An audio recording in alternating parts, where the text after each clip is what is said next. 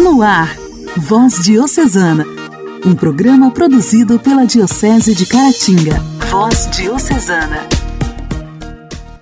A paz de Cristo, amados ouvintes. Segunda-feira, 19 de setembro de 2022, estamos iniciando o nosso Voz Diocesana, o nosso programa de evangelização produzido para vocês com muito carinho pela Diocese de Caratinga. Sejam todos bem-vindos, que bom poder contar mais uma vez com a sua audiência.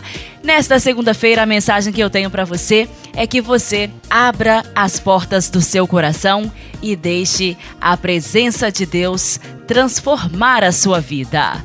Vamos juntos! Voz Diocesana no ar! Voz Diocesana. Voz Diocesana. Um programa produzido pela Diocese de Caratinga. Hoje, dia 19 de setembro, nós celebramos o dia de São Januário. A história do santo deste dia se entrelaça com a cidade italiana de Nápoles, onde o corpo e sangue de Januário estão guardados.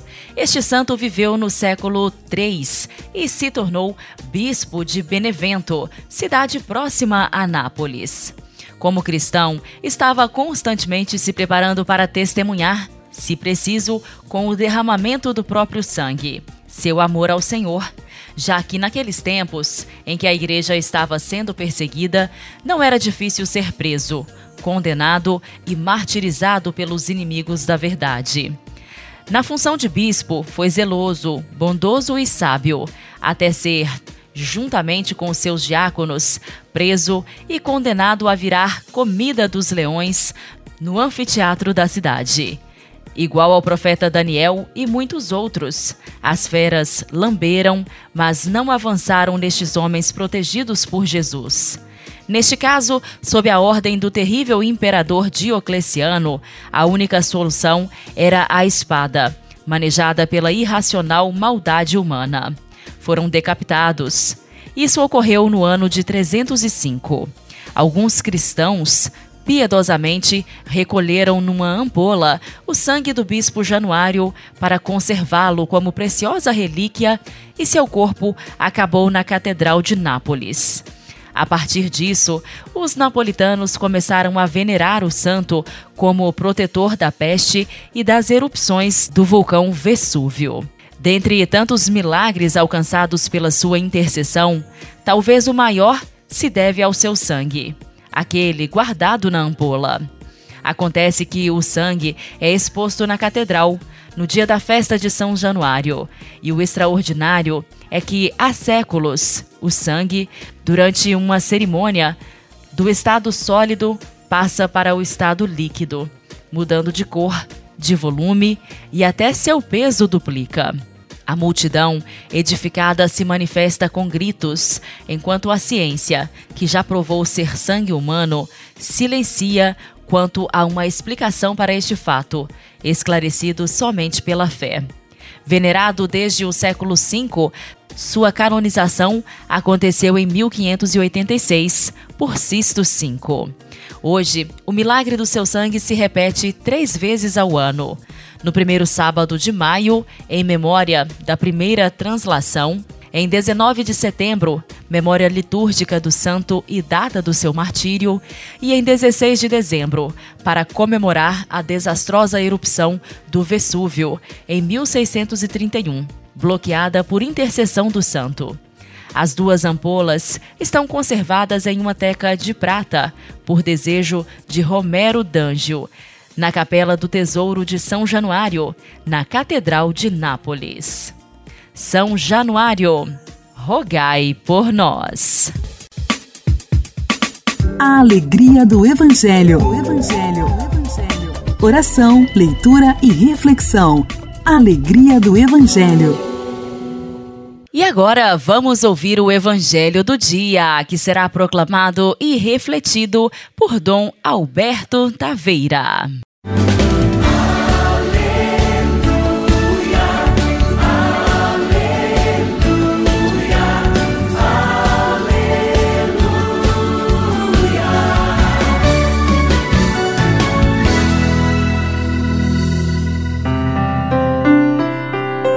Evangelho de São Lucas, capítulo 8, versículos 16 a 18. Naquele tempo disse Jesus à multidão: Ninguém acende uma lâmpada para cobri-la com uma vasilha ou colocá-la debaixo da cama. Ao contrário, coloca-a num candeeiro a fim de que todos os que entram vejam a luz. Com efeito, tudo que está escondido deverá tornar-se manifesto, e tudo que está em segredo deverá tornar-se conhecido e claramente manifesto. Portanto, prestai atenção à maneira como vós ouvis, pois a quem tem alguma coisa será dado ainda mais, e aquele que não tem será tirado até mesmo o que ele pensa ter.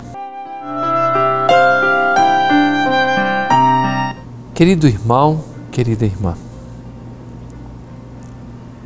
estamos começando uma nova semana, depois de termos vivido o domingo, no serviço a Deus, na participação da Eucaristia, e temos a semana toda para testemunhar as verdades de nossa fé. E testemunhando-as, nós queremos ser capazes, com a força da presença do Senhor, a força para que esta vida de Deus se espalhe. Não somos pessoas chamadas a estar convencidas de saber tudo. Quando se pensa ter muita coisa, até o que nós imaginamos ter pode ser nos tirado. Queremos começar a semana com a abertura da nossa alma, com gente que quer acender a luz com simplicidade, com gente que quer manifestar através do testemunho a palavra do Senhor. Nós queremos começar desta forma a nova semana. Não sabemos muito, precisamos aprender e sempre de novo somos discípulos, somos alunos, somos aprendizes. Que Nosso Senhor abra o nosso coração, a fim de que ninguém comece com orgulho esta nova semana de trabalho que é presente do próprio Deus. E a luz do Senhor iluminará todos os recantos de nossa vida e nós seremos como que esses fachos que levam a luz do próprio Deus para as outras pessoas.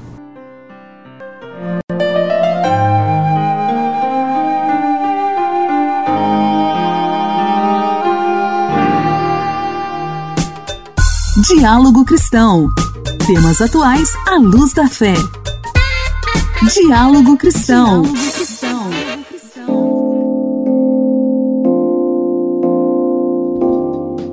Crianças pobres aprendem quase a metade do que seria esperado durante o ensino remoto na pandemia de Covid-19. É o que aponta um estudo coordenado por pesquisadores da Universidade Federal do Rio de Janeiro.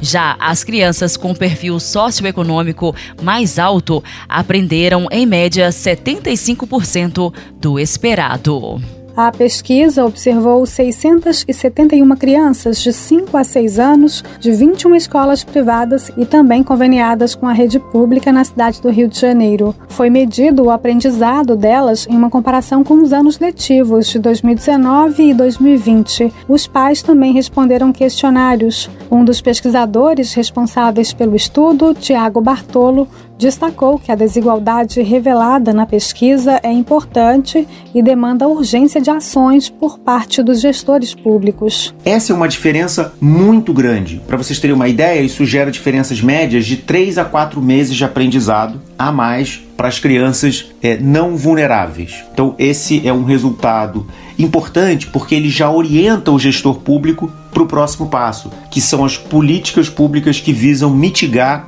os efeitos da pandemia. De acordo com a pesquisa, crianças que vivenciaram o segundo ano da pré-escola em 2020, a maior parte do tempo no formato remoto, aprenderam 66% do que era esperado em linguagem e 64% em matemática, na comparação com o aprendizado infantil em 2019. Ainda há outro problema, a evasão escolar. Segundo Tiago Bartolo, dados do censo escolar mostram que as crianças pequenas foram as que tiveram a maior queda na taxa de matrícula. O pesquisador apontou como fundamental garantir que os pequenos retornem para a escola por meio da busca ativa e que é preciso implementar bons programas de recomposição do aprendizado fundamental um diagnóstico individualizado daqueles alunos que foram mais fortemente impactados, daqueles alunos que ficaram para trás, para que a gente possa pensar programas de reforço escolar e aqui falando especificamente quando a criança está ali nos anos iniciais do ensino fundamental. As chamadas aulas de reforço em pequenos grupos, os programas de tutoria. E um segundo programa é a gente ampliar o tempo das crianças na escola. É preciso pensar o currículo, a implementação desse tempo integral, mas quando isso é bem feito, esse programa programa traz benefícios importantes. A pandemia de Covid-19 chegou ao Brasil em março de 2020 e a maioria das escolas públicas permaneceu fechada durante quase todo o ano letivo, reabrindo lentamente em 2021.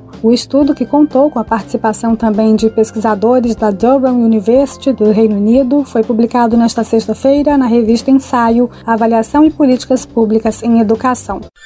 Igreja, Igreja em Ação.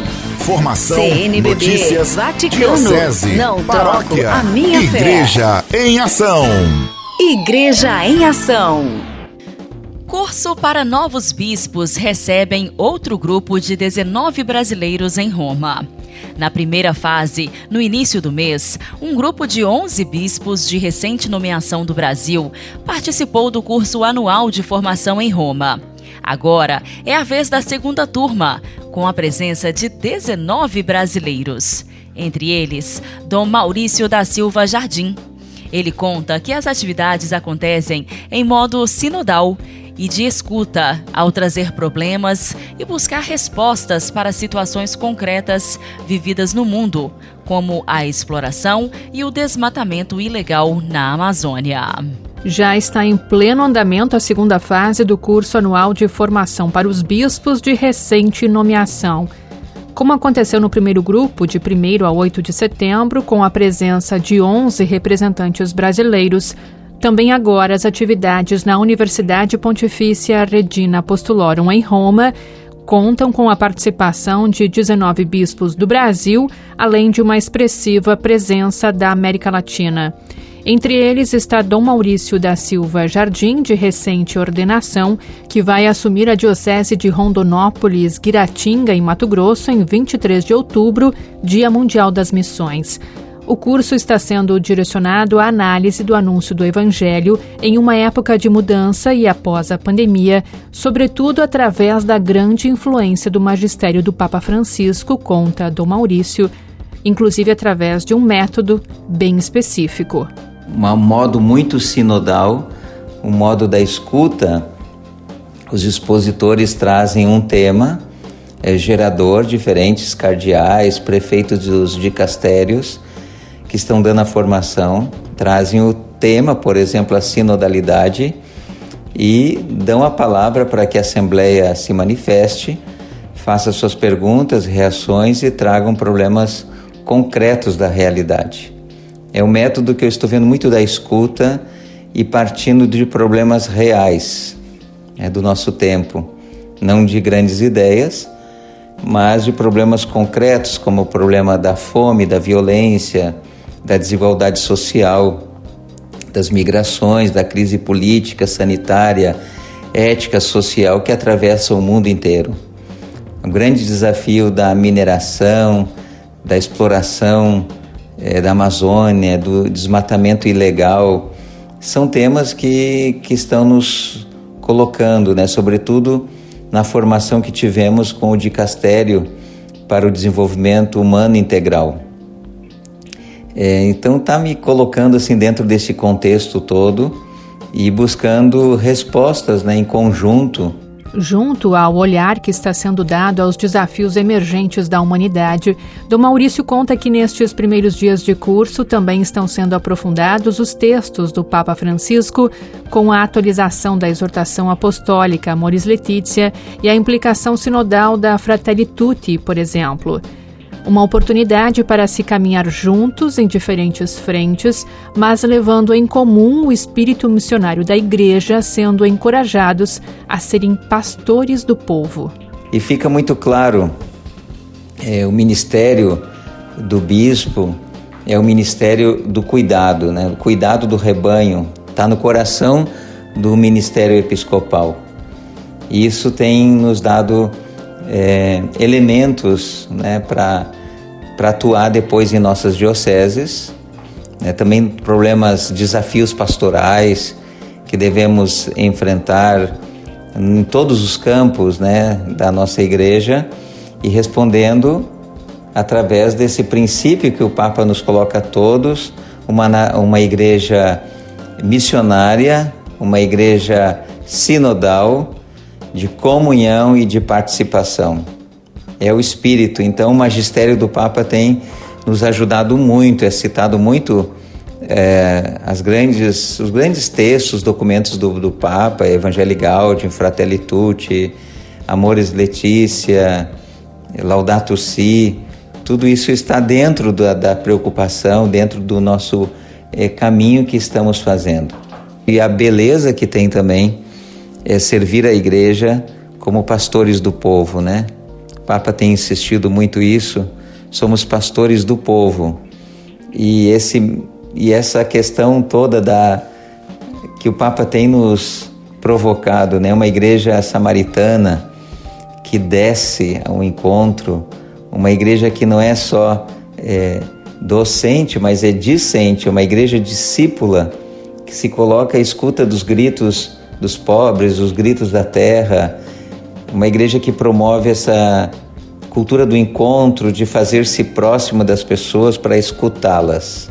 Cerca de 200 pessoas participam desta segunda turma, provenientes de todos os continentes, e nos dois grupos há a participação de bispos do Dicastério para as Igrejas Orientais. O curso, promovido pelo Dicastério para os Bispos, termina na próxima segunda-feira, dia 19, inclusive com audiência no Vaticano com o Papa Francisco, assim como aconteceu com o primeiro grupo dos bispos de recente nomeação. Voz Diocesana. Voz Diocesana. Um programa produzido pela Diocese de Caratinga.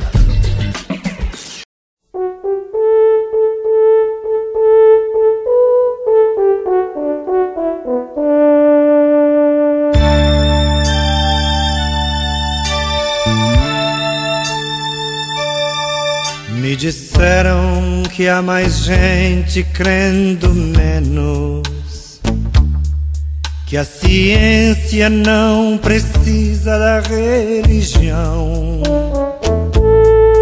Não discuto qual das duas é melhor. O que eu sei é que a verdade é bem maior. O que eu sei é que além do horizonte existe uma luz que brilha sempre, sempre. Aleluia, amém. O que eu sei é que quando escurece aqui dentro de mim, para além do horizonte existe uma luz que não tem fim além do horizonte existe uma luz que não tem fim.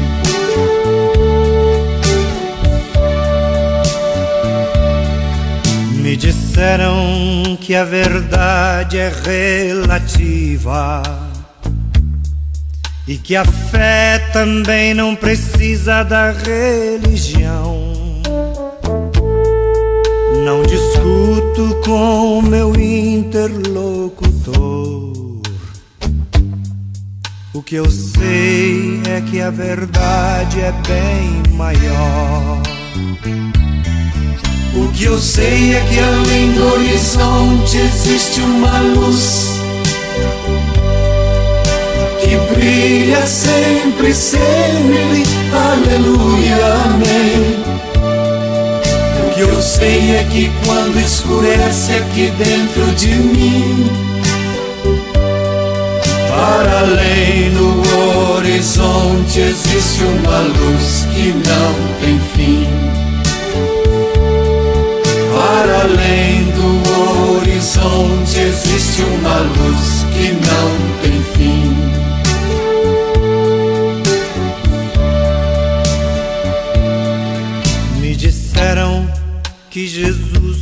Já é passado, que cedeu seu lugar para um outro pregador. Não discuto sobre o novo libertador. O que eu sei é que a verdade é bem maior. O que eu sei é que além do horizonte existe uma luz que brilha sempre, sempre. Aleluia, amém. O que eu sei é que quando escurece aqui dentro de mim, para além do horizonte existe uma luz que não tem fim. Para além do horizonte existe uma luz que não tem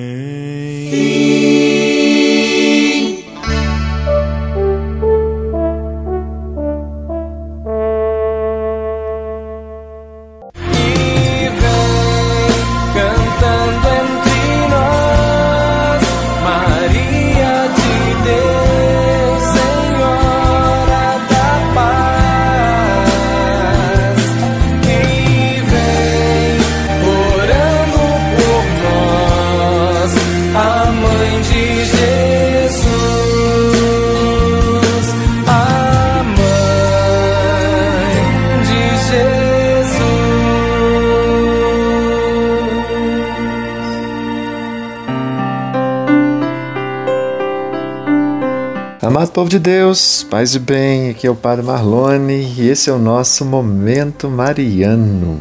Momento Mariano. Mariano. Olha, quando nós rezamos, muitas orações dão alguns títulos para Maria. Né? Por exemplo, vemos lá Maria Rosa Mística, Sede de Sabedoria, Casa de Ouro, Arca da Aliança, Torre de Davi. E embora esses títulos históricos para Maria sejam muito imponentes, alguns deles são um pouco estranhos para nós que estamos hoje vivendo um tempo moderno. Chamar Maria, por exemplo, de Torre de Davi, por exemplo, não significa muito para a maioria das pessoas hoje em dia. Então estava pensando aqui, quais novos títulos nós poderíamos dar a Maria? Do que nós poderíamos chamá-la que fosse mais relevante para nós que vivemos nessa era moderna? Que tal, por exemplo, Maria, coragem das mães solteiras? Uma vez que Maria não era casada quando ficou grávida. Determinação das viúvas, José morreu muito antes dela. Poderia ser compreensão dos refugiados, uma vez que a Sagrada Família buscou refúgio no Egito. Mulher de opinião, Maria não mediu palavras na festa de casamento em Caná. Mãe trabalhadora, todas as mães são mães trabalhadoras. Ajuda dos aflitos, Maria admitiu, quando encontrou Jesus no templo, que ficara preocupada. Esperança para as mães de adolescentes. Depois daquele pequeno incidente no templo, Jesus crescia em graça e sabedoria. Padroeira das mães ligeiramente insistentes. Em Caná, ela insistiu para que Jesus fizesse o milagre. Defensora dos que são alvo de críticas, eh, seus vizinhos de Nazaré com certeza achavam que Jesus era louco. E que outros títulos para Maria você poderia acrescentar a essa lista hoje? Você vê Maria como um exemplo para as mulheres modernas? Por que sim e por que não? Mas é preciso, de qualquer forma, agradecer a todos os exemplos que nós recebemos em nossa vida. E nós ficamos hoje então por aqui. Meu irmão e minha irmã, muito obrigado pela sua companhia. Deus abençoe e até o nosso próximo programa.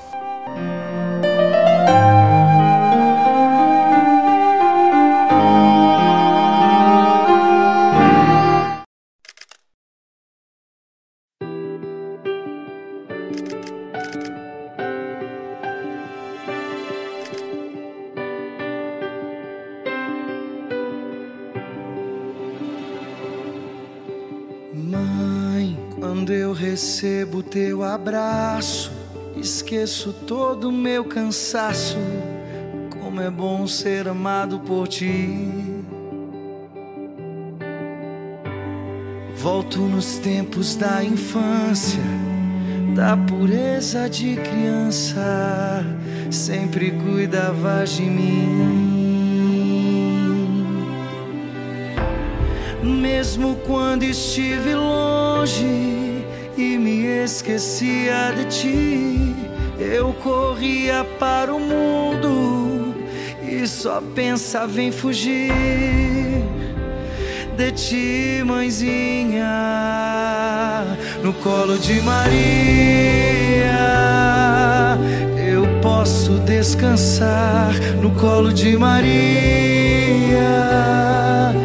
Eu sei que é meu lugar Mãe que cuida e que me ensina caminhar. Te amo, mãe.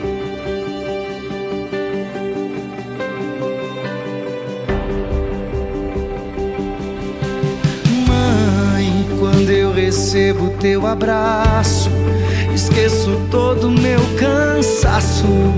Como é bom ser amado por ti. Volto nos tempos da infância, da pureza de criança, sempre cuidavas de mim. Mesmo quando estive longe e me esquecia de ti, eu corria para o mundo e só pensava em fugir ti, mãezinha, no colo de Maria. Eu posso descansar no colo de Maria.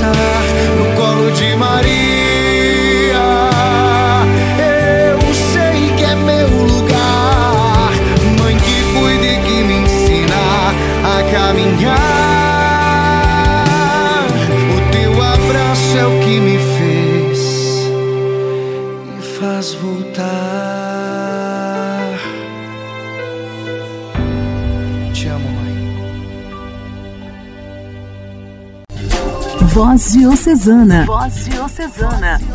um programa produzido pela Diocese de Caratinga. Meus amados ouvintes, o programa Voz Diocesana de hoje já está terminando. Eu, como sempre, agradeço muito a sua sintonia e já convido vocês para o programa de amanhã. Amanhã, se Deus quiser, estaremos de volta no mesmo horário, aqui pela sua rádio preferida. Eu conto com todos vocês. Continue em sintonia com a sua rádio. Um forte abraço. Até lá!